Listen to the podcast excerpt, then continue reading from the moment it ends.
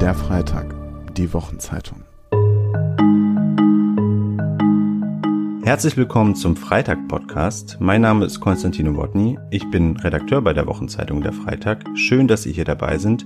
Hier in diesem Freitag-Podcast stellen wir Autorinnen und Autoren vor, die es dieses Jahr wieder, muss man sagen, wieder nicht auf eine materielle Buchmesse geschafft haben und die aber trotzdem interessante Bücher geschrieben haben. Darüber hinaus sprechen wir natürlich nicht nur über Bücher, sondern auch über andere Themen aus Politik, Kultur, Wirtschaft und Gesellschaft. Und bei mir ist heute Anna Meyer. Anna Meyer ist Redakteurin bei der Wochenzeitung Die Zeit und hat ein Buch geschrieben, das heißt Die Elenden. Darüber spreche ich mit ihr gleich nach einer kurzen Pause. Wenn Ihnen der Freitag-Podcast gefällt, testen Sie auch unser Angebot für Podcast-HörerInnen. Drei Wochen der Freitag kostenlos. Jetzt auf freitag.de slash Probe. Liebe Anna Meyer, ich, ich kann gar nicht, ehrlich gesagt gar nicht glauben, dass ich heute schon wieder hier sitze und äh, einen Podcast, einen Buchmesse-Podcast für den Freitag aufnehme, weil wir das schon letztes Jahr gemacht haben, äh, damals noch in der Redaktion. Und äh, ich war der festen Überzeugung, im Jahr 2021 sieht man sich dann auch mal wieder auf Buchmessen und äh, ich werde Dinge in Persona moderieren. Aber nun ja, also wir wissen, warum es so gekommen ist, wie es gekommen ist, brauchen wir nicht weiter drüber reden. Aber es bleibt natürlich trotzdem das Problem, schöne Bücher, die erschienen sind, vor allem auch schöne Bücher, die da in der Vergangenheit erschienen sind, bekommen nicht so richtig die Podien, die sie verdient hätten. Und das ist einer der Gründe, warum wir hier auch diese Podcast machen. Deswegen freue ich mich umso mehr, dass du heute hier bist. Du hast nämlich im Jahr 2020 ein Buch geschrieben, das heißt Die Elenden, warum unsere Gesellschaft Arbeitslose verachtet und sie dennoch braucht. Ich muss dazu gleich mal sagen, ich, äh, dieses Buch hat mir meine Freundin wärmstens empfohlen und äh, mir immer wieder unter die Nase gehalten und gesagt, du musst das unbedingt lesen, das ist ganz toll äh, und vor allen Dingen legt es eine Ignoranz offen, die insbesondere Journalisten mal zur Kenntnis nehmen sollten. Ähm, als ich das dann gelesen habe, habe ich auch verstanden, was sie meint und darüber können wir dann auch gleich ein bisschen sprechen. Aber zunächst einmal, ich finde, das ist es gibt viele Bücher, die in der letzten Zeit erschienen sind, die sich mit Armut und Arbeitslosigkeit und vor allen Dingen mit dem Aufwachsen äh, unter unter schwierigen Bedingungen beschäftigen, aber in deinem Buch ist da vieles ganz schön anders und das fällt schon im Titel des Buches auf, finde ich da du eine ziemlich deutliche Sprache verwendest. Das ist jetzt keineswegs selbstverständlich bei Büchern, die sich irgendwie als Links verstehen, aber du sprichst zum Beispiel schon Titel von Arbeitslosen und verwendest nicht diesen Euphemismus Erwerbslose und du sprichst dich auch gleich auf den ersten, ich weiß nicht, 30, 40 Seiten für die Verwendung des Wortes arm und nicht zum Beispiel so etwas wie sozial schwach aus. Erklär mir mhm. doch nochmal, warum du das so gerne machst oder warum du da äh, dafür bist. Ja, ich bin immer äh, vorsichtig damit, Dinge zu vergleichen. Ähm, aber ich glaube, sozial schwach ist bisschen das farbig des Klassismusdiskurses. Also das ist so ein Wort, das man sich in den 70er Jahren, glaube ich, ausgedacht hat oder vielleicht noch später, um quasi das Schlechte in der Welt äh, von den Menschen fernzuhalten, die darunter leiden. Was ja in Wirklichkeit total verrückt ist, das auch nur zu versuchen. Ähm, also quasi so zu tun, als wäre die Welt eine bessere, alleine durch Sprache, äh, funktioniert halt leider nicht. Und ich gendere auch. Äh, damit hat das, finde ich, nichts, nichts zu tun. Da macht man ja die, Spra da gleicht man die Sprache ja nur der Realität an, weil Frauen ja durchaus existieren. Aber sozial schwach ist einfach ein ganz, ganz schlimmer Euphemismus und er ist auch unzutreffend. Also als Journalistin als Journalistin sind wir da ja beide irgendwie ähm, mit befasst, wie, wie drücke ich mich möglichst präzise und richtig aus. Und sozial schwach ist einfach falsch, weil Menschen in Plattenbauten sind oft sozial sehr, sehr stark und sehr vernetzt und ähm, helfen sich gegenseitig und haben total enge Beziehungen miteinander. Ähm, und wenn man von außen da drauf guckt, aus seiner Altbau, Vorderhaus, Prenzlauer Berg, Neubau, Wohnung mit Fußbodenheizung, ähm, am besten noch Altbau mit Fußbodenheizung, dann ähm, dann glaubt man das oft nicht und sagt deshalb, die sind sozial schwach, weil man denkt, die müssen ja irgendwie doof sein oder die kennen anscheinend niemanden, der ihnen einen Job geben kann oder so. Also das ist immer so das Denken. Ähm, genau, und das hat mich schon immer gestört und deshalb habe ich es im Buch selbst anders gemacht diese Sprachakrobatik, dieses äh, Beschönigen von Dingen, die nicht so sind, aber besser sein sollten, die hat ja so gewissermaßen ihren Ursprung. Und in deinem Buch wird ziemlich schnell deutlich, wo du glaubst, dass insbesondere was die Begriffe sozial schwach und so weiter betrifft, der Ursprung liegt.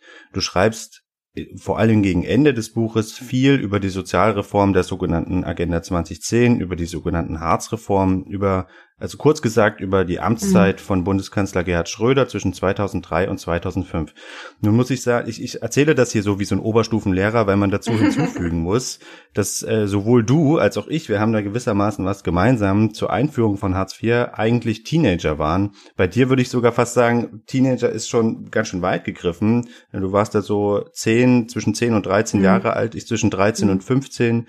Ähm, ich weiß nicht, wie es dir geht, aber ich habe diese Zeit nur so halb politisch aktiv verfolgt. Ich war einerseits ein ignoranter Jugendlicher, aber andererseits auch äh, ist das auch echt ein junges Alter, um sich mit Sozialreformen zu beschäftigen. Und ich kenne keine andere Realität als die von Hartz IV. Ähm, ja. Für mich war Arbeitslosigkeit bedeutete immer Hartz IV. Ich kenne keine andere Zahlung als diesen Regelsatz. Du warst an der Deutschen Journalistenschule, da hast du bestimmt auch mal an diesem Test teilgenommen und den äh, Regelsatz auswendig gelernt. Das habe ich auch mal gemacht. ähm, kannst du mir noch mal erklären, in was für einer Situation du dich so Mitte der Nullerjahre befunden hast, falls das überhaupt geht? Und ähm, warum hast du dir dann mit, was hat dann dazu geführt, dass du dir mit Mitte 20 dachtest, ich muss ein Buch darüber schreiben? Ich kann mich daran erinnern, dass ähm, die Zeit, in der ich mit meiner Familie von Sozialhilfe gelebt habe, eine leichtere war. Und dass dann mit der Einführung von Hartz IV vieles schwieriger wurde. Und das waren so ganz einfache Dinge, ähm, wo ich gemerkt habe, die Welt ist auf einmal noch größer und noch bedrohlicher geworden. Dinge wie das äh, Winterkleidung konnten wir uns nicht mehr leisten oder ähm, ein, die Waschmaschine ging kaputt und dann gab es einfach keine. Beziehungsweise meine ja. Eltern haben dann äh, Schulden gemacht, um eine zu kaufen. Und das, da, das sind ganz viele Belastungen auf einmal dazugekommen.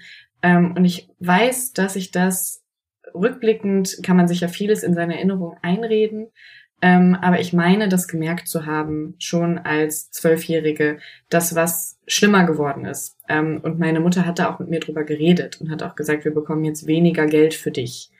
Ähm, und das, also hat mich da auch mit auch nicht ganz verschont, schon immer verschont, aber sowas habe ich dann schon verstanden. Und ähm, genau, ich glaube, da, deshalb ist das immer so in meinem Kopf geblieben, diese, diese Harzreform, weil ich ja dann auch die gröbsten, gemeinsten Zeiten dieser Reform erlebt habe, bevor das Bundesverfassungsgericht viele Regelungen gekippt hat. Ähm, ja. Also zum Beispiel bei den Zuverdienstregelungen für äh, Teenager, für Kinder von Hartz-IV-Empfängern.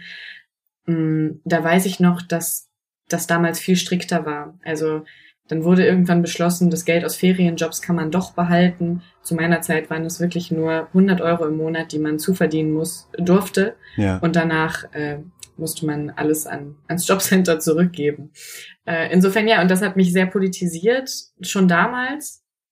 Und irgendwann ähm, dann später, so im Erwachsenenalter, habe ich festgestellt, dass das im linken Diskurs überhaupt nicht vorkommt. Also, dass Hartz IV EmpfängerInnen ganz oft eher für das Schlechte stehen. Also das sind irgendwie die Faulen, die sich nicht am äh, Kampf für Gerechtigkeit beteiligen, die RassistInnen sind, ähm, die Nazis sind. Und da ist mir aufgefallen, dass da eine ganz große Schieflage ist, weil eigentlich sind die Arbeitslosen genau diejenigen, die man schützen muss, ähm, um eine gerechtere Gesellschaft herzustellen. Und so habe ich dann gedacht, schreibe ich mal ein Buch. Schön. Bevor wir uns gleich diesen, diesen Problem der Unsichtbarmachung von Arbeitslosen im insbesondere linken Diskurs widmen, lass uns vielleicht doch noch mal ganz kurz konkret werden. Ich weiß nicht, ob ich ja. da äh, zu naiv äh, bin, aber ich musste tatsächlich mir noch mal auch anschauen, was der Unterschied Sozialhilfe und Hartz IV bedeutet. Ich meine, aktuell liegt der Hartz IV-Regelsatz bei 446 Euro für eine alleinstehende Person ohne Kinder, wird immer mal um ein paar Euro erhöht. Vor der Hartz-Reform, also vor dem Kabinett Schröder, konnte man Sozialhilfe und Arbeitslosenhilfe bekommen. Da lag das Geld, was man bekam, zwischen 40 bis 60 Prozent vom Bruttoeinkommen. Und du erwähnst ja auch das Beispiel mit der Waschmaschine nicht ohne Grund, denn große Anschaffungen konnten bitte korrigiere mich, wenn ich es falsch erzähle, äh, sozusagen beim Amt beantragt werden und wurden dann auch bezahlt. Das ist dann alles später nicht mehr so gewesen, oder? Ja, das ist richtig. Ähm, und das finde ich auch immer so wichtig zu, äh, zu betonen, wenn Menschen sagen, naja, aber von 446 Euro leben doch StudentInnen auch. Das ja. stimmt. Ähm, die leben da auch von, ähm, aber die leben in WGs, wo die wichtigen Dinge des Lebens schon stehen. Die sind ja. nicht Familien mit Kindern. Ähm, und es fallen eben doch im Leben, ich merke das ja jetzt, je erwachsener man so wird, ähm, es fallen ganz schön viele große Anschaffungen an, die man so macht und man denkt nicht so richtig drüber nach. Ähm, und deshalb dieser, dass diese Posten gestrichen wurden, die Waschmaschinen, die Spülmaschinen, die, der Herd zum Kochen, ja, das sind so ganz einfache Dinge des täglichen Lebens, ähm, die man dann auf einmal von diesen 446 Euro bestreiten sollte. Und es ist eigentlich schlicht nicht möglich, dann würdevoll zu leben oder gesund zu essen. Und hinzu kommt ja noch, dass diese ohnehin gering 446 Euro noch relativ umfangreich sanktioniert und gestrichen werden können, wenn man sich zum Teil an ja recht banale oder also eigentlich auch recht unsinnige Forderungen des Arbeitsamtes nicht hält. Mhm. Ja, das war ja damals dieser Diskurs, dass man dachte, es gibt genug Arbeit und eigentlich könnten wir Vollbeschäftigung haben und nicht der Arbeitsmarkt ist schuld, dass wir sie nicht haben, sondern die Leute. Ja. Und wenn man die Leute nur genug triezt, dann werden sie schon irgendwann irgendwo was finden. Verstehe. Nun lass uns noch mal auf diese Sprecherin-Position zurückkommen. Eins deiner Kern, einer deiner Kernkritikpunkte in dem Buch ist, es wird viel zu viel über Arbeitslose gesprochen. Und gewissermaßen machen wir das ja jetzt auch hier gerade und mhm. es wird sehr wenig mit ihnen gesprochen. Ich zitiere dich mal kurz gleich vom Anfang. Wer dieses Buch liest, um etwas über ein trauriges Einzelschicksal zu erfahren, über ein armes Kind, das sich hochgearbeitet hat, der wird enttäuscht werden wenn wir in der Redaktion auch beim Freitag über Arbeit oder äh, über Armut, Entschuldigung, über Armut oder Diskriminierung sprechen, dann machen wir uns immer sehr viele Gedanken darüber, wer dazu was sagen sollte. Gerade bei Diskriminierung, bei Rassismus oder Antisemitismus überlegen wir immer, ist das die richtige Person, um sich zu diesem Problem zu äußern? Gibt es da jemanden, der direkter betroffen ist? Und gibt es da jemanden, der einfach mehr Authentizität in der Stimme ist? Warum ist das beim Diskurs über Arbeitslosigkeit und Armut häufig nicht so? Warum sehen wir eigentlich auch in Talkshows, die sich ja häufig bemühen, Leute aus der Mitte des Lebens irgendwie heranzukriegen, eigentlich nie jemanden, der arbeitslos ist, sondern häufig dann eben doch Sozialarbeiter oder Leute, die beim Amt arbeiten? Na, erstmal gibt's nicht sowas wie einen Arbeitslosenverein, ähm, weil Arbeitslosigkeit ja ex negativo definiert ist. Also man hat etwas nicht und deshalb gehört man zu einer Gruppe. Und um zu dieser Gruppe zu gehören, muss man sich permanent anstrengen, nicht mehr zu der Gruppe zu gehören. Also arbeitslos ist jemand nach der Definition, die gilt, der nach Arbeit sucht. Das heißt, ja. alle Mitglieder der Gruppe wollen sie verlassen. Das heißt, niemand gründet einen Hartz-IV-Empfängerverein, auch weil die Hartz-IV-EmpfängerInnen ja genau so ähm, an diese Klischees glauben. Also die glauben auch, dass sie die einzig ähm, rechtmäßigen Hartz-IV-EmpfängerInnen sind teilweise. Die denken, ja gut, die anderen, das sind alles faule Säcke, aber ich, ich hatte einen Schicksalsschlag. Am Ende hatten die alle Schicksalsschläge. Und niemand mhm. ist ein fauler Sack. Aber ähm, das, dieses Narrativ, das macht vor Arbeitslosen auch nicht halt. Ähm, und insofern gibt es keine, keine Vereinigung da. Man kann nirgendwo anrufen als Journalistin und ähm, da fragen, hallo, könnte mal jemand von Ihnen kommen? Ähm, und dann gibt es eine wahnsinnige Fremdheit, die auch ökonomisch hergestellt wurde. Also wenn ich mit jemandem nichts gemeinsam habe, wir kaufen nicht den gleichen Käse im Supermarkt, wir gehen nicht mehr in den gleichen Supermarkt, wir haben keine gemeinsamen Freunde, keine gemeinsamen Orte, ähm, kein, wahrscheinlich nicht mal ein gemeinsames Weltverständnis, wir sehen die Welt ganz anders, dann ähm, ja, dann lade ich den auch nicht in meine Talkshow ein. Und ja. da muss man sich auch nichts vormachen. Ne? Wir sind alle viel mehr Menschen, als man das immer wahrhaben möchte.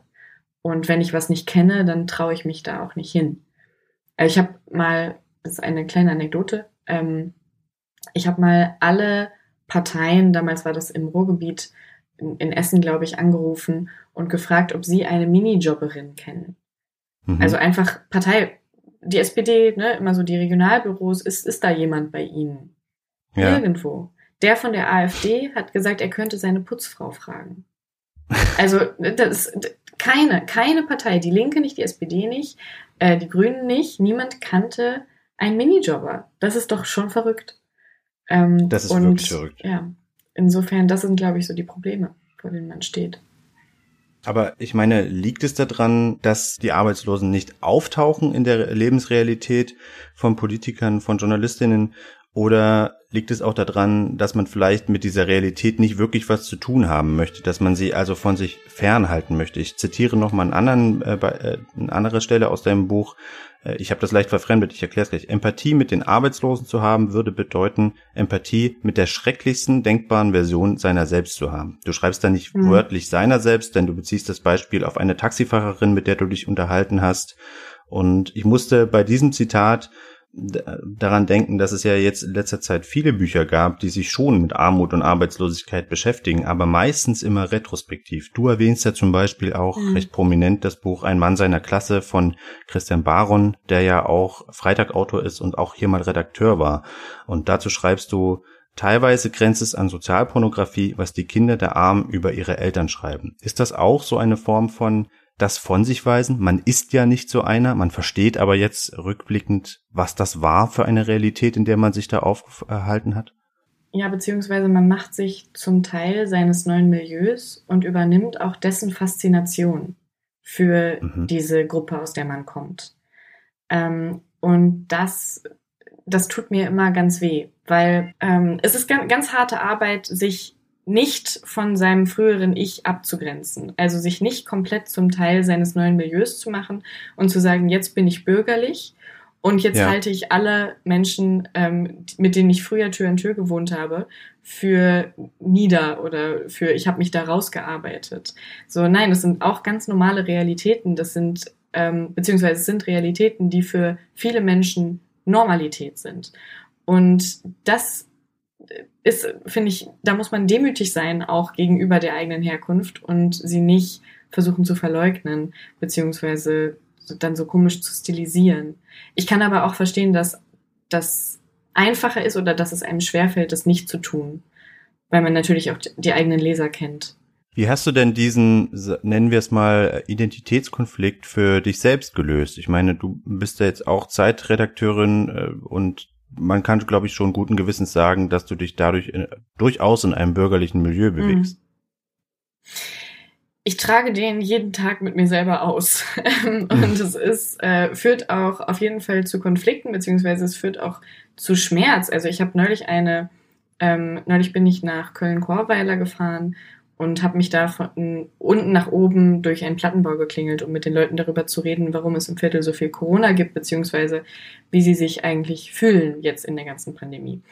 Und ähm, da wurde ich im Vorhinein wirklich ohne bösen Willen in der Redaktion gefragt, ob ich außer dem Fotografen noch jemand Drittes mitnehmen sollte für unsere Sicherheit.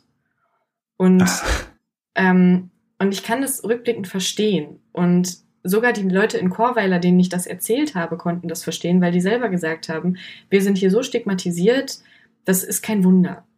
Ähm, und das, das hat natürlich dann in so einem Moment könnte ich wirklich heulen, ähm, ja. weil ich denke, mein Gott, das, das, ich komme daher, das sind ganz normale Leute. Also ich komme nicht aus Köln-Chorweiler, aber ich komme aus einem ähnlichen Viertel, bin ich aufgewachsen.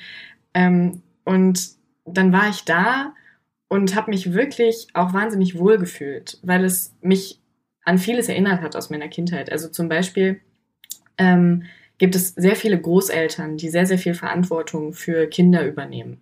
Und ich habe daran gedacht, wie ich tatsächlich als Kind auch sehr oft bei den Großeltern meiner Freunde war oder bei den Familien, Tanten, Onkel, wie das so zur Normalität gehört hat. Und ähm, das hat mich schon sehr berührt und sowas und dann komme ich nach Hause und bin eben in meiner bürgerlichen Realität und denke, mein Gott, wofür, was ist hier eigentlich los? Ja, und ja. Ähm, das muss man dann aber, glaube ich, so durchstehen und es ist wahrscheinlich auch nicht das Schlechteste, das auszuhalten. Du ähm, schreibst in, auf den ersten, ja, fast 120 Seiten auch sehr viel über dieses Problem des Identitätskonfliktes, des Herauswachsens äh, aus einem Milieu und das aber nicht gleichzeitig herabschauen auf äh, ein, eine bestimmte Herkunft, die man hat. Und danach, ich finde, das ist äh, dramaturgisch sehr gut gemacht in dem Buch, danach schreibst du erst, wie es zu Hartz IV eigentlich gekommen ist. Und das liest sich dann auf einmal mit ganz anderen Augen. Man liest diese Worte, insbesondere von Gerhard Schröder, wirklich ganz anders, wenn man vorher gelesen hat, was das exakt bedeutet, äh, von dieser, von, von dem Arbeitslosengeld 2 zu leben. Und äh, witzigerweise ist heute, ich glaube sogar exakt heute, äh, auch ein Jubiläum quasi denn nämlich heute vor 24 Jahren, also 1997, erschien im Spiegel ein Artikel, der heißt Gegen den Luxus der Langsamkeit. Den zitierst du auch auf äh, mhm. zwei, drei Seiten, aber beschäftigst dich sehr ausführlich mit dem. Der, der wurde damals veröffentlicht unter dem Namen Gerhard Schröder. Später kam dann heraus, dass der gar nicht von Gerhard Schröder selbst geschrieben wurde, sondern von so einer Art neoliberalen Think Tank. Und ich zitiere einfach mal daraus, Zitat, Statt eines Aufbruchs nach vorne leisten wir uns den Luxus der Langsamkeit. Gesellschaftliche, technologische und institutionelle Innovationen werden im Gestrüpp organisierter Interessen und der vielen Zuständigkeiten der Institutionen und in unzähligen Kommissionen abgearbeitet. Wer mit einer unkonventionellen Idee aus dem Glied tritt, wird schnelles Opfer von Interessengruppen, wenn die um ihre Interessen fürchten. Das ist faszinierend. Ich finde, er klingt da ja fast wie Christian Lindner und man hat das äh, einfach manchmal ein bisschen vergessen, dass das die Sprache der Sozialdemokratie der Mitte der Nullerjahre war. Findest du das auch so äh, faszinierend oder haut dich das gar nicht mehr um? Ähm, es ist ja ein Tacken geblieben. Also ja. das Sprechen über Arbeit in der SPD wandelt sich gerade erst ganz, ganz langsam. Ähm, und das ist gut, dass es sich wandelt, aber es hat jetzt echt gedauert. Ähm, insofern war ich davon nicht ganz so überrascht, aber was mich tatsächlich geschockt hat, waren die Protokolle, die ich gelesen habe für das Buch aus dem Vermittlungsausschuss. Ähm, ja. Weil es da ja tatsächlich, also es, Hartz IV wurde gemacht und die ähm, rot-grüne Regierung ist aber im Bundesrat, wo die CDU eine Mehrheit hatte, ähm, mit den Hartz-IV-Reformen gescheitert und deshalb musste das in den Bundesrat und da verhandelt werden.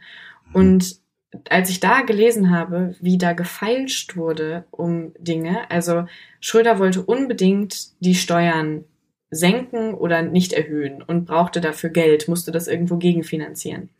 Und ja. dann war es wirklich, ja Mensch, wir können die Jugendhilfe streichen und dann können wir dafür, dann haben wir da eine Milliarde. Dann privatisieren wir diesen Flughafen und dann haben wir noch eine Milliarde. Also so wurde da wirklich geredet ähm, um dieses, dieses politische Ziel, das am Ende dem Wachstum ja null geholfen hat. Also das bisschen Steuersenkung. Das war viel mehr ein persönliches Ego-Programm von Schröder, würde ich rückblickend sagen. Und gleichzeitig denke ich, dass das damals eben als progressiv galt. Also die Ideen der Harzreform, dieses Fordern und Fördern und blablabla, das, das war, das war die Idee von Progressivität. Menschen nicht abzusichern. Ähm, und deshalb hat die Sozialdemokratie das gemacht. Ich glaube wirklich, dass manche Leute, manche SozialdemokratInnen dachten, sie geben Menschen dadurch ein besseres Leben. Komisch. Äh, das ist gut, dass du das ansprichst, weil das hat ja auch die linken, also die linken Kräfte in der Sozialdemokratie, aber auch die Linkspartei selber in den Nullerjahren unter erhebliche Probleme gestellt, dass eben diese Idee, die im Kern neoliberal war, als modern und sehr zeitgemäß verkauft wurde. So konnte halt die SPD mhm. auch Kürzungen von Sozialleistungen irgendwie als frisch und progressiv erklären. Und eigentlich ist es ja immer äh, die Rolle der Linken zu sagen, wir sind die mit den modernen Ideen, wir sind die mit den progressiven Ideen, wählt uns, mit uns geht's weiter in die Zukunft voran und so weiter. Und auf einmal kommt da einer daher und der sagt, ja, der Arbeitsmarkt ist unmodern, wir müssen den jetzt flexibilisieren, all diese schönen Begriffe und im Endeffekt bedeutete es Kürzung von Sozialleistungen und das wurde als sozialdemokratische Politik verkauft. Zum Teil ist das ja bis heute so. Hm, ja. Ich meine, viele Dinge, also zum Beispiel, zum Beispiel die Idee von Weiterbildung, ähm, dass man nicht das ganze Leben lang einen Beruf ausübt. Das war ja damals ein, ein Kerngedanke. Wir können nicht die Leute zum Schlosser ausbilden und dann bleiben sie 50 Jahre lang Schlosser. Ähm, das hat ja auch durchaus einen wahren Kern, ähm, weil man die Menschen nicht wieder in Arbeit gekriegt hat. Und so sehr ich Arbeit hasse als Wert an sich, in der Gesellschaft, in der wir leben, integriert sie Menschen in die Welt und macht viele auch glücklich. Ähm, und man hat aber für die Leute keine Beschäftigung mehr gefunden, weil man sie eben nur als Schlosser weitervermitteln durfte, wenn sie denn schon einer waren. Insofern, das war ja ein, an sich ein, ein guter Gedanke. Aber ähm, man hat eben nicht den Markt als fehlerhaft betrachtet, sondern die Leute. Und ich glaube, das ist das, wo jetzt auch gerade ein Umdenken stattfindet. Aber es, es kam jetzt eben sehr spät. Besonders beeindruckt hat mich in dem Buch noch eine Stelle, wo du gewissermaßen Verständnis für die Politik der Zeit äußerst. Allgemein ist das äh, Verstehen und das Verstehen wollen ein sehr großer Teil dieses Buches, äh, was es auch so angenehm zu lesen macht. Allerdings ist das Verstehen in dem Sinne eher so im engen Wortsinne zu verstehen. Also du verstehst, wie es dazu kam, aber es ist kein verzeihendes Verstehen, glaube ich. Du beschreibst jetzt mhm. zum Beispiel eine Stelle, wie du mal auf einem Parteitag warst und Doris Schröder-Köpf über den Weg gelaufen bist und äh, ich, hier muss man nochmal deutlich bemerken, du hast dem Leser vorher auf 130 Seiten sehr eindrücklich erzählt, was es für Menschen bedeutet, was die Agenda 2010 für Menschen bedeutet hat. Und Doris Schröder-Köpf sagt man ja nach, diesen Begriff geprägt zu haben und auch mit an dem, an dem sogenannten Reformprogramm gearbeitet zu haben. Ich zitiere dich da auch noch mal kurz.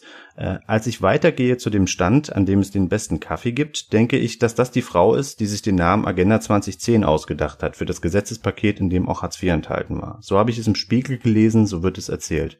Dass sie mit ihrem Ex-Mann und ein paar Beratern und Redenschreibern dieses Programm aus dem Boden stampfte. Die Frau, mit der ich gerade noch über den Kaffee gekichert habe. Und ich denke, am schlimmsten ist, dass ich sie verstehen kann, dass es sich mir intellektuell erschließt, warum meine Familie arm war und dass ich es deshalb zwar nicht für richtig halte, aber für nachvollziehbar. Angst hat natürlich eine Rolle gespielt, die Angst alter Männer vor dem Verlust ihrer Macht, die Angst vor der Bevölkerung vor Amokläufern und Überschwemmung. Hinzu kam Pessimismus und Zwänge und verletzte Ehre und allzu lange Nächte. Kannst du das nochmal für uns, für mich, für die äh, Hörerinnen und Hörer hier ausführen, was das, was das genau bedeutet, diese Stelle? Mhm.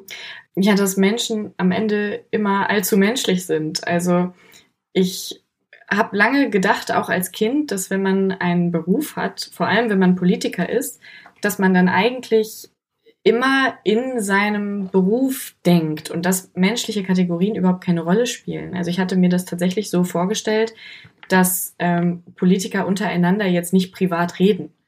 Es ist aber ja. so, dass natürlich alle die ganze Zeit privat reden und dass gerade Berlin ein, ein Ort ist, der am Ende wahnsinnig informell ist. Und deshalb entwickeln sich hier Diskurse ähm, auch auf eine auf eine Weise, die dann am Ende alle dazu bringen kann, dass sie denken, etwas ist richtig, was vielleicht in Wirklichkeit faktisch Quatsch ist. Also Hartz IV war am Ende ein sehr, sehr teures Projekt. Äh, man hat nur das so umgeschichtet, dass das Geld aus anderen Kassen rausfließt, aber ähm, an sich hat es gerade in der Verwaltung und so wahnsinnig viel gekostet. Ähm, und ich kann ich könnte nicht leben, wenn ich permanent mit einem Hass auf Politik durch die Welt gehen würde. Ähm, weil wie sollte ich dann arbeiten? Wie sollte ich ähm, PolitikerInnen gegenübertreten, die ja sicher teilweise meiner Meinung sind oder mein, da auch zu den gleichen Erkenntnissen kommen, ähm, aber eben teilweise auch nicht. Und ich könnte das nicht. Ähm, und deshalb, ich finde es immer wichtig, dass man sich versteht. Ich finde wichtig, dass man streitet und dass man eben auch ab, auf Abstand zu sich selbst geht. Also sich fragt, warum sehe ich das eigentlich so? Welche Erfahrungen hat der andere gemacht, dass er das so sieht? Ähm, und die sind sicher auch immer valide, auch wenn sie dann am Ende nicht zu vernünftigen Schlüssen führen. Ähm, und gerade in der SPD, da, da hadere ich täglich mit, ich glaube die SPD auch, ehrlich gesagt, ähm, ja. dass die alle wissen, dass das auch viel Quatsch war und dass sie gleichzeitig ja mit den Leuten, die den Quatsch verzapft haben, gut befreundet sind, dass sie die mögen. Ähm, ja. Insofern, was, was will man machen, ne? Aber findest du denn, dass da die Einsicht gereift ist, vor allen Dingen bei den Politikerinnen und Politikern, die die Harzreform und die Agenda-Reform beschlossen haben, dass das am Ende eine unvernünftige oder sogar eine dumme Idee war?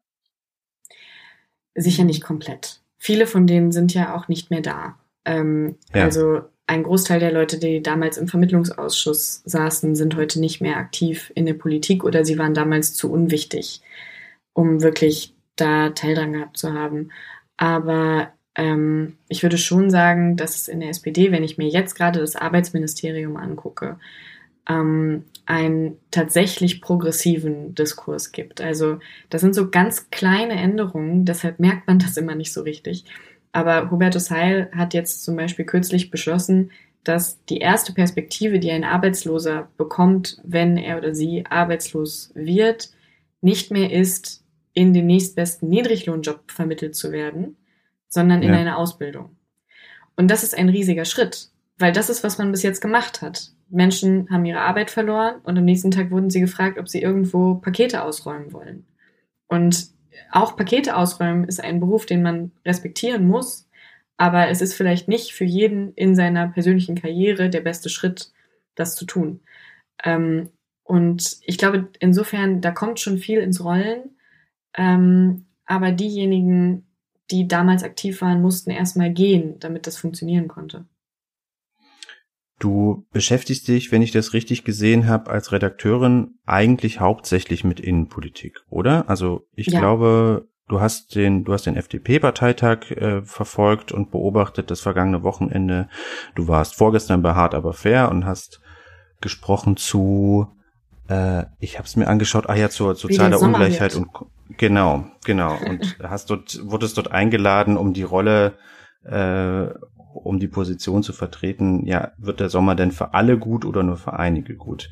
Mhm. Ich würde eigentlich jetzt sehr gerne mit dir noch ein bisschen über die Ideen der großen Parteien zur Reform von Hartz IV sprechen oder überhaupt über die Ideen der Parteien sprechen. Das ist natürlich nicht so ganz einfach. Wir befinden uns zwar mitten im Wahlkampf, äh, im Auftakt zum Wahlkampf für die Bundestagswahl 2021, aber nicht jede Partei hat bis jetzt ein Programm vorgestellt. Aber es gibt dann durchaus schon auch ein bisschen was zu lesen.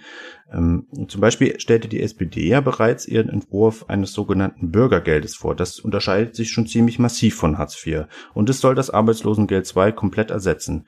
Ich zitiere mal aus der Frankfurter Rundschau vom März. Das geplante Bürgergeld beinhaltet demnach Mitwirkungspflichten, setzt aber konsequent auf Hilfe und Ermutigung.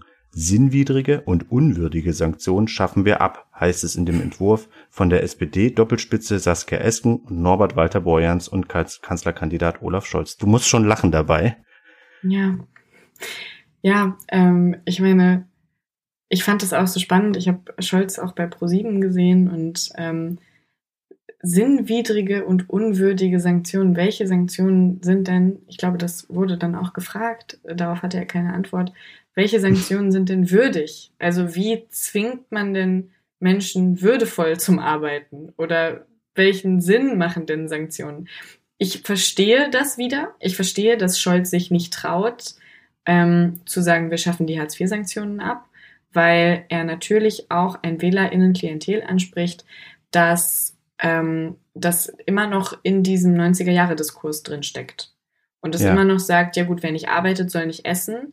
Und wenn die alle auf der faulen Haut liegen wollen, wenn äh, Arno Dübel ähm, nicht arbeiten will, dann müssen wir den ja auch nicht alimentieren. Ja. Ähm, und denen will er natürlich gefallen. Aber in Wirklichkeit gehe ich davon aus, das unterstelle ich ihm jetzt einfach, ohne mit ihm darüber gesprochen zu haben, dass Olaf Scholz weiß, dass es keine Sanktionen im Hartz-IV-System gibt, die sinnwidrig, die, wie sagt er es, die würdevoll oder sinnvoll sind. Verstehe. Ja, aber wieso glaubst du denn, dass die SPD überhaupt äh, an ein Milieu Anschluss finden möchte, was, was damit was anfangen kann? Ich, ich finde es ja auch sehr überraschend, die FDP plant ja überraschenderweise auch ein Bürgergeld. Also da wird mhm. quasi mit ähnlichen Dynamiken gearbeitet und auch da äh, geht's wieder um das Prinzip irgendwie fördern und ermutigen und, und dergleichen. Äh, wollen die im Ende dasselbe Milieu abholen, die SPD und die FDP? Ja, also ich würde schon sagen, dass die FDP da eine Sozialpolitisierung gerade durchmacht. Das hat sich ja auch durch die Wahl von Johannes Vogel zum äh, stellvertretenden Parteivorsitzenden, glaube ich, ja, gezeigt. Ähm, der ist Sozialpolitiker und auch kein schlechter, muss man dazu sagen. Ich finde, die FDP wird da häufig unterschätzt, ähm, weil sie es natürlich aus den falschen Gründen tun, nämlich aus so einem Leistungsethos und aus der Idee, dass Leistung einen wirklich irgendwo hinbringt in der Marktwirtschaft, in der wir uns befinden. Ähm, ja. Aber dass sie das wieder herstellen wollen, ähm, dass es so wäre, führt dann zu guten Schlussfolgerungen, wie zum Beispiel, dass Kinder, die im Hartz-IV-Bezug aufwachsen, so viel arbeiten dürfen sollten, wie sie wollen, ohne dass ihnen was von dem Geld weggenommen wird. Ähm, oder dass Menschen eben, oder, oder, oder eben dieses Bürgergeld, das dafür sorgt, dass niemand komplett vor die Hunde geht. Ähm, ja. Was auch an sich keine schlechte Idee ist, weil wenn jemand erstmal vor die Hunde gegangen ist, dann bekommt man den auch nicht mehr in den Arbeitsmarkt. Also da würde ich wirklich sagen, darf man die nicht unterschätzen und ähm, sie zielen natürlich darauf ab, dass der vielleicht etwas jüngere Arbeiter ähm, schon sich überlegt, wähle ich jetzt wirklich SPD oder ist mir das eigentlich zu 80er, 90er Jahre? Ähm, und ist nicht vielleicht die FDP, die von Leistung spricht und von der Verantwortung des mhm. Einzelnen, die bessere Arbeiterpartei? Nun zweifelst du ja, das entnehme ich deiner Antwort so ein bisschen an der Idee, dass ein Leistung irgendwo hinbringt oder beziehungsweise, dass man, wenn man nur genug hart, hart genug ranklotzt, wirklich alles in dieser Gesellschaft schaffen kann.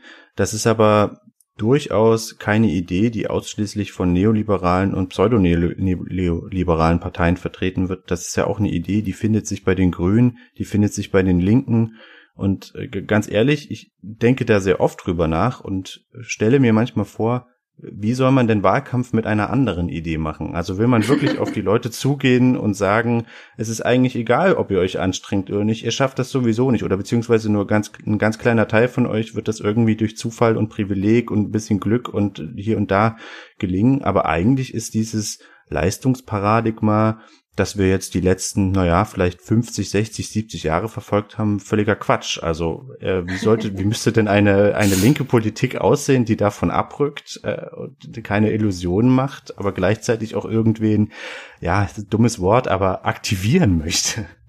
Hm.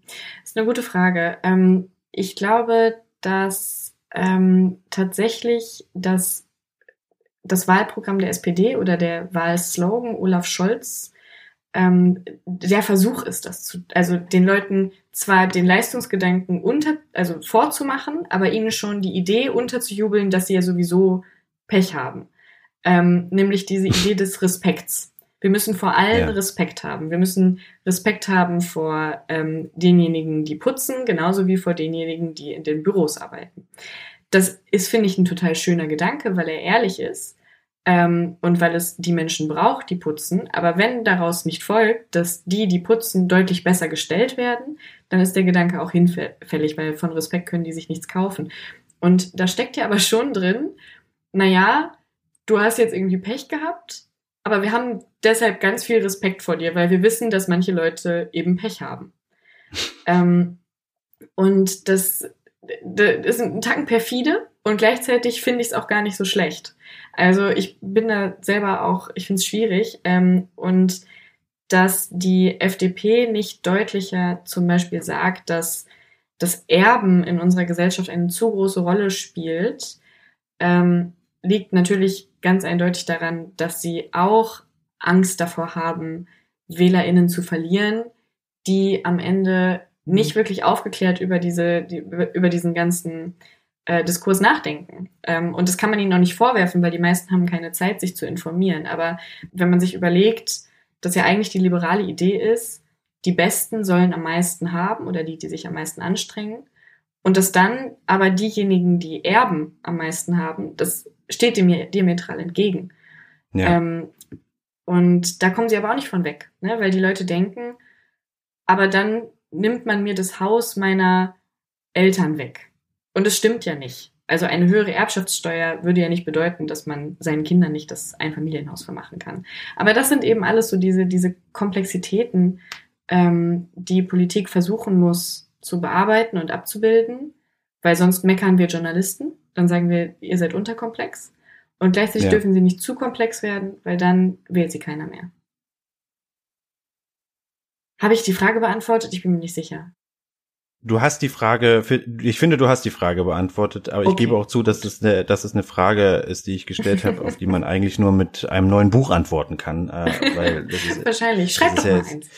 das ist ja die Frage von Ideologie und äh, ja, ich, ich bin da aber selber auch sehr zwiegespalten und, und, und ich weiß auch immer nicht so genau, was ich da eigentlich selber darauf antworten würde, von daher ist auch nicht ganz fair. Gut. Aber lass uns doch vielleicht noch kurz über die Grünen sprechen, denn die Grünen sind ja gerade die Partei, äh, die in den Umfragewerten ja sehr hoch stehen und äh, die sehr gehypt werden und von denen man sich viel verspricht äh, und wo man sich sogar vorstellen kann, dass sie äh, vielleicht einen Kanzlerkandidaten oder eine Kanzlerkandidaten stellen werden. Äh, die fordern eine Mindestsicherung ohne jede Sanktion. Und da ist mir nach Lektüre deines Buches aufgefallen, das ist ja ein ganz schönes Dilemma, denn was, was die fordern, ist ja fast schon konservativ, denn es bedeutet ja eine Art von Restaurierung früherer Zustände, die es mal hm. gab. Ähm, Glaubst du denn, dass in einer Ära grün, wie auch immer sie gestaltet sein könnte, das Ende von Hartz IV auf jeden Fall kommen wird? Ich glaube, es kommt darauf an, mit wem sie regieren. Also ich kann mir vorstellen, dass in einer schwarz-grünen Koalition das Erste, was die Grünen in den Koalitionsverhandlungen aufgeben, die soziale Sicherung ist. Weil das Thema Klima denen viel mehr am Herzen liegt, viel mehr deren Identität ist. Ähm, und ich denke mal, dass, dass wenn man mit der CDU verhandelt, äh, die ja die einzige Partei sind, die an Hartz IV nichts ändern will, ähm, ja. dann wird man das aufgeben müssen für andere Dinge. Und gleichzeitig glaube ich, dass zum Beispiel in einer Ampelregierung ähm, oder in einer in einem anderen Mehrheitsverhältnis, das ich mir gerade noch nicht vorstellen kann, ähm, es schon gut sein könnte, dass die Grünen ähm, mit bei, bei dieser Forderung bleiben und dass es tatsächlich das Ende dieses Hartz-IV-Systems ist, beziehungsweise die Überarbeitung. Ich finde immer gefährlich zu sagen, wir müssen Hartz IV abschaffen, weil dann haben die Leute ja gar nichts mehr zu essen. Also ja. überarbeiten ist gut oder neu machen auch gut, äh, abschaffen, hm. Ähm, und ja, also ich, ich, kann, ich kann das schon am Horizont sehen, auch weil ich glaube, dass in der Grünen Partei ist ein Verständnis für einen neuen progressiven Diskurs gibt, der nämlich den Fehler, dass Menschen keine Arbeit haben, eher im Markt sucht und, ähm, und fragt, was können wir eigentlich am Arbeitsmarkt ändern, damit Menschen abgesichert sind. Ähm, und wahrscheinlich haben die Grünen da auch einfach Glück, dass sie ein Wählerklientel ansprechen, das natürlich viel besser gönnen kann, weil die viel mehr haben. Also wenn ja. ich als SPDler ArbeiterInnen anspreche, die auch kein hohes Jahresgehalt haben und denen sage, ähm, Hartz IV wird jetzt deutlich höher und die Leute müssen auch gar nicht mehr Bewerbungen schreiben, dann produziere ich natürlich, weil das ein ewig eingeschliffenes Narrativ ist, dass die Arbeitslosen den Arbeitern das Geld wegnehmen, ähm, produziere ich total viel Neid und Missgunst. Die Grünen produzieren das nicht. Also, so ich bin wahrscheinlich klassisches Grünen-Wählertum. Ähm, ja. Ich habe jetzt noch nie Grün gewählt, aber ich wäre es wahrscheinlich. Ähm, und ich würde natürlich sagen, ja, mein Gott, sollen die doch ihre paar hundert Euro haben. Verstehe. Aber sag mal, glaubst du denn, dass die, die Klimakrise irgendwie sozial gelöst werden kann. Also das ist ja auch der Vorwurf, der den Grünen von linker Seite, auch von Seiten der Zeitung, für die ich hier arbeite, gemacht wird, dass sie, wenn sie ihre Reformpläne so umsetzen und wenn sie den Klimawandel so radikal angehen wollen, wie sie möchten, das höchstwahrscheinlich auf Kosten der Armen machen werden. Und das hast du jetzt ja auch schon angedeutet. Gibt es denn überhaupt eine Möglichkeit, das anders zu gestalten? Das frage ich mich zum Beispiel recht oft. Ich habe da heute Morgen noch beim Radiohören drüber nachgedacht. Das ist spannend, dass wir jetzt darüber sprechen.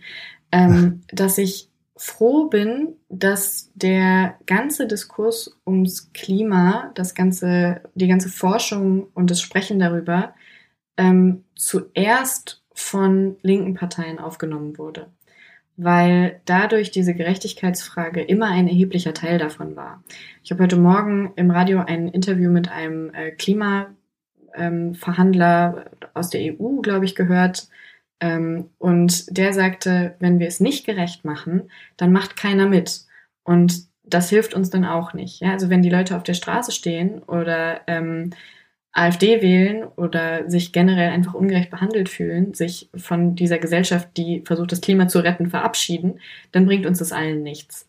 insofern finde ich, muss man vielleicht die Frage andersrum stellen. Ja, kann man überhaupt Klima, ähm, das Klima retten auf eine ungerechte Weise? Ich glaube nicht, hm. weil das ähm, zu ganz starken Verwerfungen führen würde. Und ähm, die Idee, die die Grünen ja haben, ist, dass über eine Umlage äh, diejenigen, die wenig Geld haben, dann etwas zurückbekommen würden. Also die Reichen, die sowieso mehr imitieren, ähm, würden dann noch von den ähm, von, den von dem Preis, den die Reichen bezahlen würde, dann noch etwas an die Armen zurückfließen. Weiß ich nicht, ob das am Ende so funktioniert, ja, aber ähm, ja. ich finde erstmal gut, dass das mitgedacht wird. Und ich habe auch nicht das Gefühl, dass es im Diskurs untergeht, übrigens. Ich glaube, das ist immer ein großer Teil davon. Ich glaube auch nicht, dass das im Diskurs untergeht. Ich bemerke bloß an, an Texten von mir und auch von meinen KollegInnen, dass ähm, die Bereitschaft zu Visionen, was das betrifft, äh, ziemlich gering ist. Es ist. Also es ist immer gut, dass das mitgedacht wird. Ich freue mich immer und auch Kritik ist sehr, sehr wichtig, aber es wird ganz viel kritisiert. Allerdings sieht es dann meistens sehr dürftig aus, wenn es darum geht, wie das denn alles zu machen wäre. Mein Kollege Marc Schieritz äh, hat gestern, der kommt dann morgen oder heute Abend online, ähm, einen Leitartikel geschrieben darüber, dass man nicht nur Preise auf Sachen machen kann, sondern dass es auch bestimmte Budgets braucht, die jeder Einzelne hat. Ja. Ähm, verglichen mit zum Beispiel, äh, das fand ich ein ganz schönes Beispiel, die, die Mona Lisa, die im Louvre hängt. Nicht Jeff Bezos, nicht irgendjemand, der mega viel Geld hat, kann sich diese Mona Lisa kaufen ähm, sondern die hängt da und jeder kann sie sich ansehen. Und äh, man braucht natürlich ein bisschen Geld, um nach Paris zu kommen. Man braucht ein bisschen Geld für den Eintritt in den Louvre. Aber ähm, theoretisch ist es jedem möglich. Und vielleicht ließe sich sowas auch ähm, in der Klimafrage machen, dass man sagt, theoretisch ist es jedem möglich zu fliegen, aber niemand kann sich ähm, das Recht kaufen, immer überall die ganze Zeit hinzufliegen. Also jeder hat ein bestimmtes Budget an CO2-Emissionen, ähm, dass ja. man, ja, auf, über das man eben selber verfügt. Und das finde ich zum Beispiel eine ganz hübsche Idee. Das stimmt. Jetzt äh, haben wir noch eine Sache ein bisschen übergangen. Ich ärgere mich gerade, dass ich mir das Unangenehmste zum Schluss aufgehoben habe. Aber ähm, ich, du hast es vorhin schon mal kurz angesprochen. Ich wollte mit dir auch noch über die AfD sprechen. Die AfD mhm.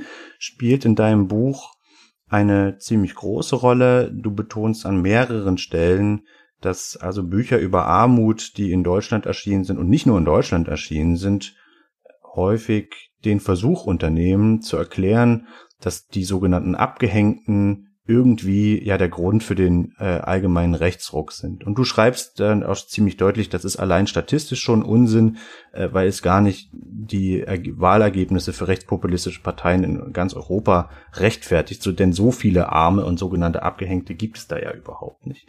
Nun ist ja überraschend, dass die AfD, auch wenn sie noch keinen Entwurf für ein Wahlprogramm vorgelegt hat, sich auch für Reform der ALG Gesetze ausgesprochen hat. Ähm, wie beurteilst du das denn? Ich kann dazu ehrlich gesagt ganz wenig sagen, weil ich gar nicht weiß, ähm, für welche Reform sich die AfD ausgesprochen hat. Ich bin äh, uninformiert. Ja, das weiß ähm, die AfD, glaube ich, selber auch nicht so. Ich muss, glaube ich, noch äh, kurz hinzufügen, dass äh, da gibt's nur sehr diffuse Aussagen dazu. Das ist gar ja. nicht deine Schuld, dass du dazu nichts.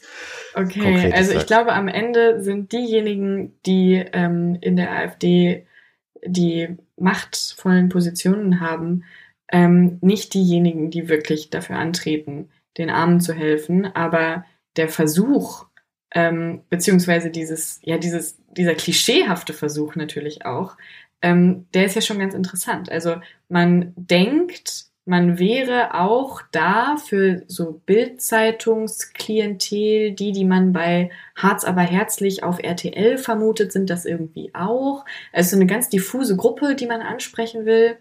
Und ja. denen sagt man dann ja, wir überarbeiten das, aber man geht gleichzeitig auch nicht davon aus, dass sie sich wirklich damit beschäftigen.